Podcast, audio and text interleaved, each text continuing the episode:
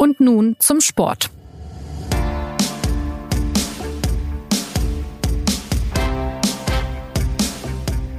Viele Diskussionen gab es am Wochenende wieder in der Fußball-Bundesliga. Es ging um Handelfmeter, die mal gegeben wurden und mal nicht. Ganz konkret bei Hertha BSC, wo ein Handspiel übersehen wurde, beim FC Bayern, wo Jerome Boateng den Ball an den Arm bekam und dadurch einen Elfmeter verursachte und beim BVB, bei dem Mario Götze den Ball an die Hand bekam, ohne aber einen Elfmeter zu verursachen. Und schon vergangene Woche hat es einige Aufregung gegeben im Revierderby zwischen Dortmund und Schalke, nämlich als Lucien Favre sich hinterher sehr über eine Handelfmeter aufregte. Und auch ein Blick auf die Zahlen zeigt, dass diese Saison irgendetwas anders ist. Es gab diese Saison schon 30 Handelfmeter, während es im Schnitt in der Bundesliga sonst 11,7 gab. Und wir fragen uns, was ist da los? Darüber diskutiere ich mit Christoph Kner. Er ist Fußballchef der SZ mit Martin Schneider, einem weiteren Kollegen aus dem Sportressort. Mein Name ist Christopher Geratz und los geht es nach einer Werbung. Die richtige Entscheidung zum richtigen Zeitpunkt zu treffen. Beim Sport kommt es ganz genau darauf an. Der beste Coach? Dein Bauchgefühl. Vertraue deinem Mr. Instinct in dir und entscheide dich beim Online-Sportwetten für Badway. Auf www.badway.de findest du jede Sportart, die dir am Herzen liegt. Ob Fußball, Tennis, Basketball, Darts und sogar E-Sports. Platziere deine Wette vor Spielbeginn oder live. Oder nutze eine der vielen anderen Wettmöglichkeiten. Betway bietet viele Wettkämpfe weltweit von den beliebtesten Online-Wettmärkten an. Lass dir nicht reinreden. Hör auf deinen Instinkt und wette auf deinem Smartphone, Tablet, Laptop oder PC mit Betway. Ja, die Aufregung um die Handelfmeter ist unser Thema und ich glaube, bevor wir zu diskutieren beginnen, beziehungsweise zu analysieren, sollte man etwas Grundlagenarbeit leisten, nämlich zunächst mal über die Handregel sprechen, beziehungsweise diese zitieren. Die findet sich nämlich in Regel 12 in den Fußballregeln und da heißt es wie folgt. Ein Handspiel liegt vor, wenn ein Spieler den Ball absichtlich mit der Hand oder dem Arm berührt. Folgendes ist zu berücksichtigen, die Bewegung der Hand zum Ball, nicht des Balles zur Hand, die Entfernung zwischen Gegner und Ball, unerwarteter Ball und die Position der Hand, das Berühren des Balls an sich ist noch kein Vergehen. Dann folgt noch ein Teil zu den Torhütern, aber den lassen wir mal ausgeklammert für unsere Zwecke. Ja, Martin geht aus dieser Definition hervor, wann ein Handspiel vorliegt. Bei dieser Definition ist vor allem auffällig, dass sie im Kern einfach sehr, sehr einfach ist, nämlich sie besteht aus einem Satz und es gibt ein Kriterium, nämlich Absicht. Das war schon immer so und es ist auch nach wie vor so. Und diese Unterkriterien, die du gerade vorgelesen hast, das sind quasi Indizien, um diesen abstrakten Begriff Absicht irgendwie zu fassen.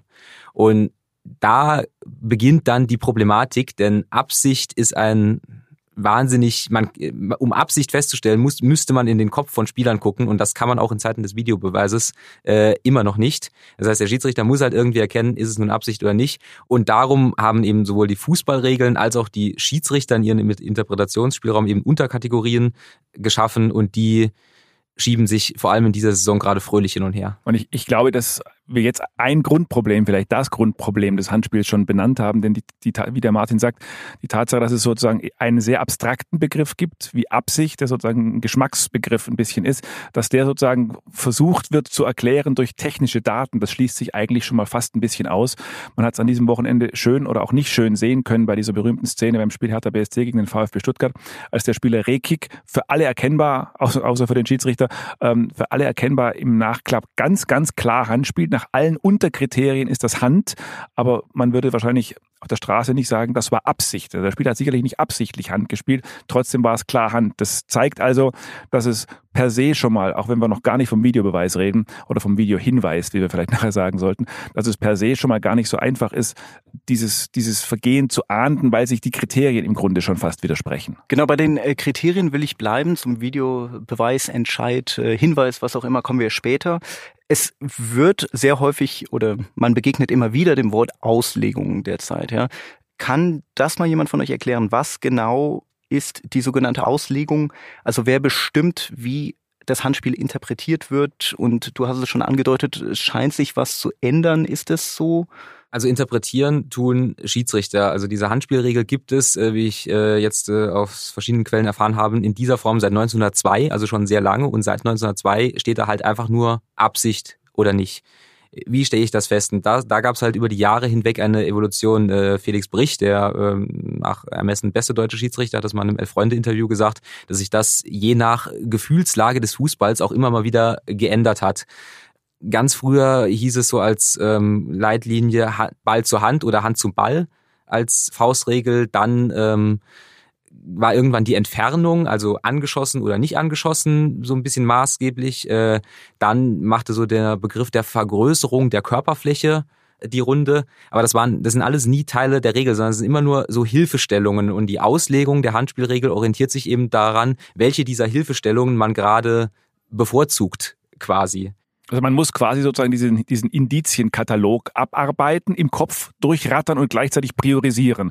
Also das war quasi nur aus anderthalb Metern geschossen. Das spricht eigentlich eher dafür, dass es keine Hand war, weil das war aus zu kurzer Distanz. Gleichzeitig war die Hand aber so weit oben, dass es eigentlich schon wieder Hand ist. Also auch da widersprechen sich die Kriterien zum Teil und das muss dann den Schiedsrichter früher auf dem Feld in Sekundenschnelle irgendwie durchrattern und jetzt hilft es ihm manchmal nicht so nicht mal wirklich, wenn er sich das Bild anguckt, weil selbst dann die Kriterien sich gegenseitig beißen können. Was, was, ich, was ich jetzt äh, in neuester Zeit halt tatsächlich geändert ist, dass halt diese, diese Vergrößerung der Körperfläche immer prominenter wurde und dass es darum mittlerweile so ist, dass wenn man quasi sich mit abgespreizten Armen in einen Schuss stellt und dann sich mit dem Arm nicht bewegt, der Arm aber relativ weit vom Körper weg ist und man den Arm dann trotzdem an, an, äh, man dann angeschossen wird, dass es dann nach der aktuellen Regelauslegung trotzdem strafbar wäre, eben mit der Argumentation, der Arm hat am Körper zu sein. Weiß man, woher diese Auslegung kommt und seit wann es die so gibt? Das ist im Prinzip Aufgabe der Verbände und der, der Schiedsrichter. Es ist, hat ja im Übrigen auch Felix Brüch selbst,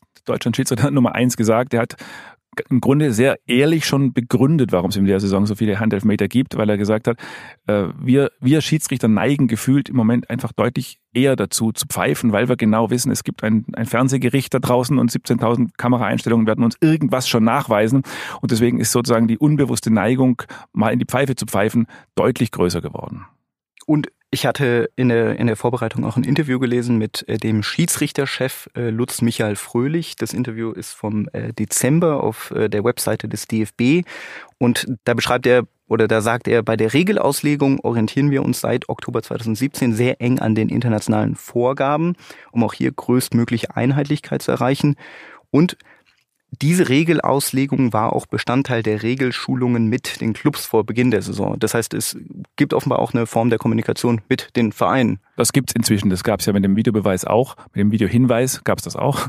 Ähm, aber natürlich ist all das am Ende dann doch, selbst wenn man bebilderte Szenen sieht, am Ende ist das dann doch graue Theorie, weil man natürlich genau die Szene XY, die dann im Spiel ereignet, natürlich nie äh, simulieren kann und nie und nie vorher abstellen kann. Ähm, deswegen kann man einfach immer nur Beispiele zeigen. Es gibt auch äh, Fußballmanager, die einem so beim Kaffee erzählen, ach, wenn dann wieder die Schiedsrichterschulung kommt, dann gehe ich raus und esse ein Schnittchen. Also auch das gibt's natürlich, weil, weil sich natürlich einfach dauernd wiederholt. Und äh, das Problem an dieser dauernden Wiederholung ist, dass man dann die Fälle, die dann vier Wochen später auf dem Platz passieren, dann doch nicht erfasst hat. Also so ein Fall wie jetzt am Wochenende Hertha gegen Stuttgart, ähm, den kann man ja nicht, den kann man ja nicht vorhersehen und den kann man auch nicht simulieren. Interessant fand ich jetzt auch zu lesen bei, beim besagten Lutz Michael Fröhlich, dass er vergangene Woche nach diesem Aufreger im Revierderby hat er ja noch gesagt, die deutschen Schiedsrichter würden konsequent und berechenbar die äh, Regelauslegung umsetzen. Jetzt sagt er in einem aktuellen Weltinterview wiederum etwas, das für mich etwas gegensätzlich klingt, nämlich äh, wir sind irritiert und auch etwas enttäuscht über die unterschiedlichen Entscheidungen in vergleichbaren Situationen. Und er sagt auch, ähm, wir müssen zielgerichteter an die Schiedsrichter ran, die das Handspiel falsch auslegen und somit negative Referenzfälle liefern, sodass das ganze System in der Öffentlichkeit immer wieder in Frage gestellt wird. Also es klingt so, als würde er jetzt den Schiedsrichtern so ein bisschen die Schuld geben, also Einzelpersonen im Grunde. Ja, das würde dann an einen Trainer erinnern, der, der sagt, mein System war super, meine Taktik, aber die, die individuellen Fehler, gegen die kann ich nichts machen. So, so ein bisschen klingt das so. Aber ich glaube, was, was man einfach als, als Tatsache tatsächlich im Moment einfach feststellen kann, auch wenn es wahrscheinlich, um im Schiri-Sprech zu bleiben, eine Tatsachenentscheidung ist, ähm, man kann, glaube ich, feststellen, dass die Schiedsrichter, ich will nicht das schwere Adjektiv schlechter, aber sagen wir mal verunsichert geworden sind. Dass die Schiedsrichter sind deutlich verunsichert durch diese Kombination. Alle reden übers Handspiel, Punkt eins, und man kann das Punkt zwei im Video dann hinterher auch beobachten und sich erst recht ähm, das, das Maul dann zerreißen. Und das macht die Schiedsrichter tatsächlich erkennbar unsicher. Und das meint, glaube ich, auch Lutz Michael Fröhlich, dass ein Schiedsrichter, der vor vier, fünf Jahren mit der Szene XY ganz normal und ganz lässig umgegangen wäre, weil er gewusst hätte, hinterher sagen alle, ah ja, war knifflig, dass der jetzt schon, dass dem jetzt sozusagen schon der kalte Schweiß von der Stirn in die Pfeife hineinrinnt, weil er genau weiß, das wird hinterher ein großes Fernsehgericht geben. Die Schiedsrichter sind erkennbar verunsichert und wenn man mit denen sagen wir mal, im, im kleinen Kreis spricht ohne Mikrofon, dann würden die das auch einräumen. Das heißt, diese Zahl 30 Handelfmeter diese Saison, würdet ihr sagen, das äh, hängt damit zusammen, dass es den Videobeweis äh, Entscheid, Hinweis gibt? Ja, es gibt, es hängt mit dieser Kombination zusammen, dass es eine, dass es den Videobeweis gibt, der sozusagen wie ein Katalysator wirkt oder, oder wie, wie ein, wie ein Vervielfältiger, der, der sozusagen diese ohnehin sehr, sehr schwer auszulegende Handregel sozusagen noch völlig verunmöglicht. Das, diese Kombination ist sicherlich da.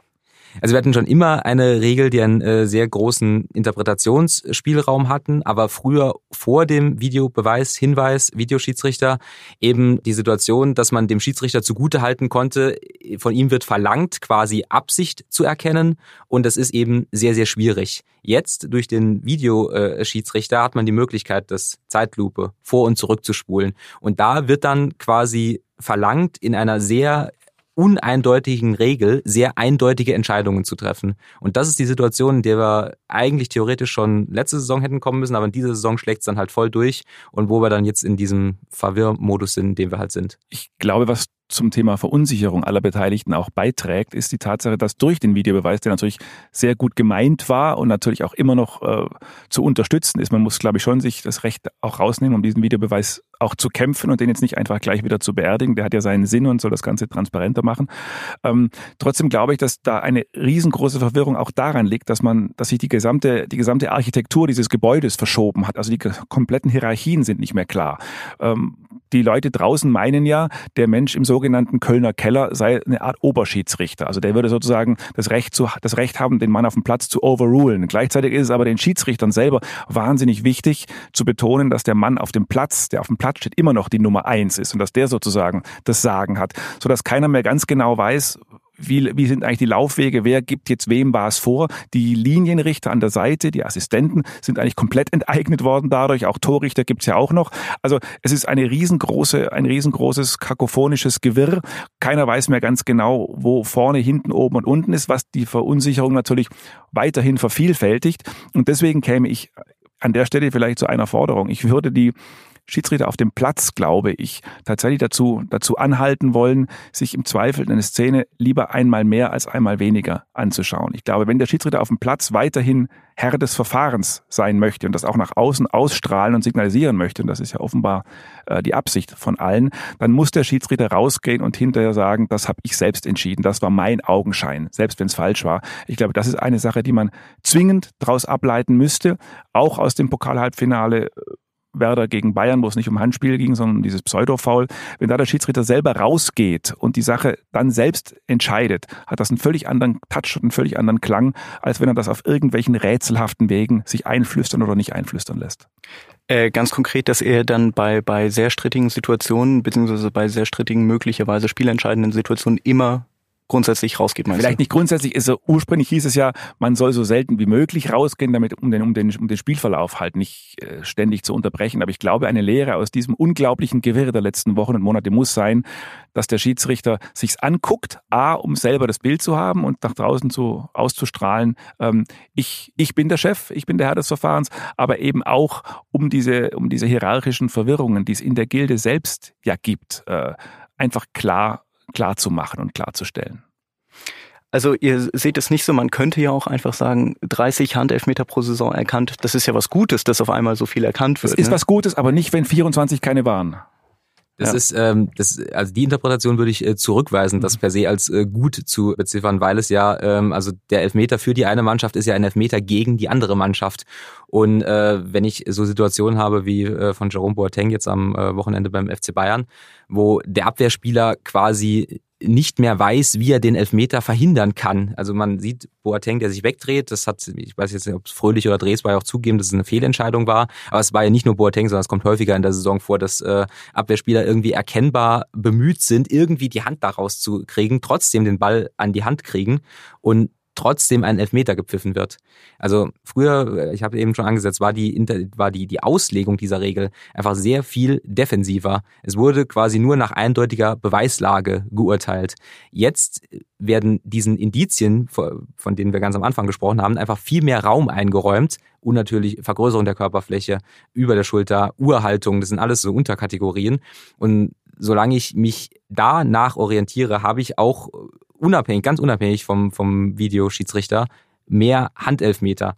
Und meine, wenn, wenn äh, Christoph fordert, äh, dass die Schiedsrichter das mehr angucken, meine Forderung, die ich vor ein paar Wochen mal, mal geschrieben habe, wäre, dass man wieder zu einer viel, viel defensiveren Interpretation dieser Regel zurückkehren muss. Ganz unabhängig von, von Videoschiedsrichtern und anderen äh, Sachen, sondern im Zweifel für den Angeklagten. Der Angeklagte ist in dem Fall der Abwehrspieler. Und wenn ich mir nicht sicher bin, dass da ein absichtliches Handspiel vornimmt, also äh, vorliegt, also ein Handspiel im Sinne von Ball abwehren, Angriff unterbinden und wo es für den Abwehrspieler auch auf gut Deutsch gesagt sinnvoll ist, einen Elfmeter zu riskieren. Weil ein Elfmeter ist ja äh, statistisch gesehen ein 80-prozentiges Tor. Wenn ich dann irgendwo am Strafraum Eck Hand spiele, das mhm. ergibt nicht so richtig Sinn. Ne? Und ähm, also quasi wieder in der Regelauslegung zurückzukommen, im Zweifel für den Angeklagten. Das sind, das, das sind, treffen sich ja im Übrigen unsere genau, das sind, das sind zwei verschiedene Ebenen. Einerseits ja, ja. Ähm, die, die, die Frage, wann äh, ist Hand Hand, sollte mhm. Hand, also die, die Regel betreffen, das andere die Verfahren, was du meinst. Genau, dann führen wir die Forderungen einfach zusammen und die Forderungen heißen dann, wenn ihr euch nicht sicher seid, liebe Schiedsrichter, geht raus zum Fernsehgericht, schaut's euch an und wenn ihr dann immer noch nicht sicher seid, dann macht den Martin Schneider und legt's defensiv aus. Das wäre sozusagen, so kann man es bündeln. Ich hätte aber noch eine sagen wir mal nicht Forderung, aber vielleicht eine Anregung, die ja auch in Schiedsrichterkreisen tatsächlich allerdings hinter vorgehaltener Pfeife ähm, noch diskutiert wird. Es wird tatsächlich so ein bisschen überlegt, ob man, aber das würde natürlich eine weitere Entscheidungsebene einziehen, ob man äh, vielleicht dieses Handspiel für überdimensioniert und für übersanktioniert hält, wenn es immer sofort Elfmeter gibt. Deswegen gibt es die Überlegung, ob man vielleicht auch mal einen indirekten Freistoß dafür gibt. Bei der sogenannten Notbremse, über die wir ja auch jahrelang diskutiert haben, gab es ja die exakt selbe Debatte. Da hieß es ja immer, wenn dann ein Spieler einen anderen aufhält, dann gibt's rote Karte und Elfmeter und eine Sperre, ist das nicht zu viel. Daraufhin hat man ja die Regel ein bisschen zurückgedreht und in manchen Fällen auf gelbe Karte entschieden, wenn es keine torentscheidende Szene war. Und die Frage wäre eben, ob man zumindest als Anregung gedacht, ob man auch in die Richtung mal sich Gedanken machen könnte, dass man bei Handspielen, die nicht ein klares Tor verhindern oder die nicht einen ganz relevanten Einfluss auf die aktuelle Szene haben, ob man da unter Umständen ähm, auch mal auf indirekten Freistoß entscheiden könnte. Wobei das dann wieder natürlich an die Regeln selbst geht. Klar. Äh, die, die Regeln müssten verändert werden. Haltet ihr das für realistisch? Realistisch nein. Und es ist, ich gebe auch zu, dass es tatsächlich eine weitere Schwierigkeit natürlich mit sich bringen würde. Dann müsste ein Schiedsrichter natürlich jetzt entscheiden, so wie bei der Notbremse auch. War das jetzt eine Szene, aus der ein Tor entstanden wäre, dann Elfmeter oder war es eine Szene, aus der keins entstanden wäre, dann indirekter Freistoß. Das macht es nicht einfacher, aber das Bauchgefühl aller Beteiligten sagt, glaube ich, dass das Ding einfach wahnsinnig übersanktioniert ist und deswegen sollte man nicht sich das Denken verbieten. Und jetzt im März hat ja auch das äh, sogenannte IFAB, das für die äh, Regeln im Fußball zuständig ist, getagt und hat da auch gewisse Änderungen bei der Handspielregel beschlossen, die allerdings erst im Juni in Kraft treten. Fühlt sich jemand... Äh ja, man, man muss, glaube ich, zur Ehrenrettung dieses IFAB immer noch mal dazu sagen. Es wird ja immer so getan, als sei das IFAB, ich glaube, 1882 gegründet worden und im Jahr danach seien alle Mitglieder geboren worden. Das stimmt im Übrigen nicht ganz. Ich habe vor kurzem ein Interview gesehen mit dem leitenden Menschen des IFAB und das war ein tadelloser, blütend junger Mann, der so in den besten Jahren stand. Also das, das schon mal vorweg, das sind nicht alles 109-Jährige. Genau, vielleicht kurz äh, zum Kontext dieses IFAB. ist tatsächlich einer meiner Lieblingsgremien im, im Weltfußball Fußball, IFA ausgesprochen, International Football Association Board, in der Presse also auch bei uns gern als Regelhüter bezeichnet. Die entscheiden quasi weltweit darüber, wie Fußball äh, gespielt wird. Und dieses Gremium ist deswegen so kurios, weil es tatsächlich eben 1882 gegründet wurde und immer noch vier Mitglieder aus den äh, ursprünglichen Fußballnationen England, Schottland, Wales und Irland dort Mitglied sind. Ich lege aber Wert darauf, dass es nicht dieselben Mitglieder sind wie damals. ja. Aber sie sind immer noch, sie sind immer noch Mitglied. Ja. Es gibt äh, die die äh, die äh, Stimmungsverteilung ist 4 zu 4, also vier FIFA-Mitglieder und vier von diesen Ursprungsnationen. Dass man dieses äh, IFAB jahrelang quasi nicht wahrgenommen hat, lag daran, dass die äh, Fußballregeln einfach jahrhundertelang nicht geändert wurden. Es waren einfach, äh, seitdem beschlossen wurde, dass das äh, Spielfeld frei von Bäumen und Sträuchern sein muss, äh, blieb das Spiel mehr oder weniger das gleiche. Und jetzt seit neuestem ist das IFAB, wie, wie Christoph gerade äh, gesagt hat, ein bisschen aufgewacht und äh, hat vor ein paar Jahren ein nahezu revolutionäres äh, Papier rausgebracht, wo sie noch nicht so viel beschlossen haben, aber auch so sehr moderne Sachen wie zum Beispiel eine Netto-Spielzeit zumindest diskutiert haben. Also das, dieses sehr konservative Board kam plötzlich mit Vorschlägen, die, wo sie ausdrücklich betont haben, das steht zur Diskussion. Es ist nicht so, dass wir darüber beschließen oder testen, sondern wir machen uns darüber Gedanken. So.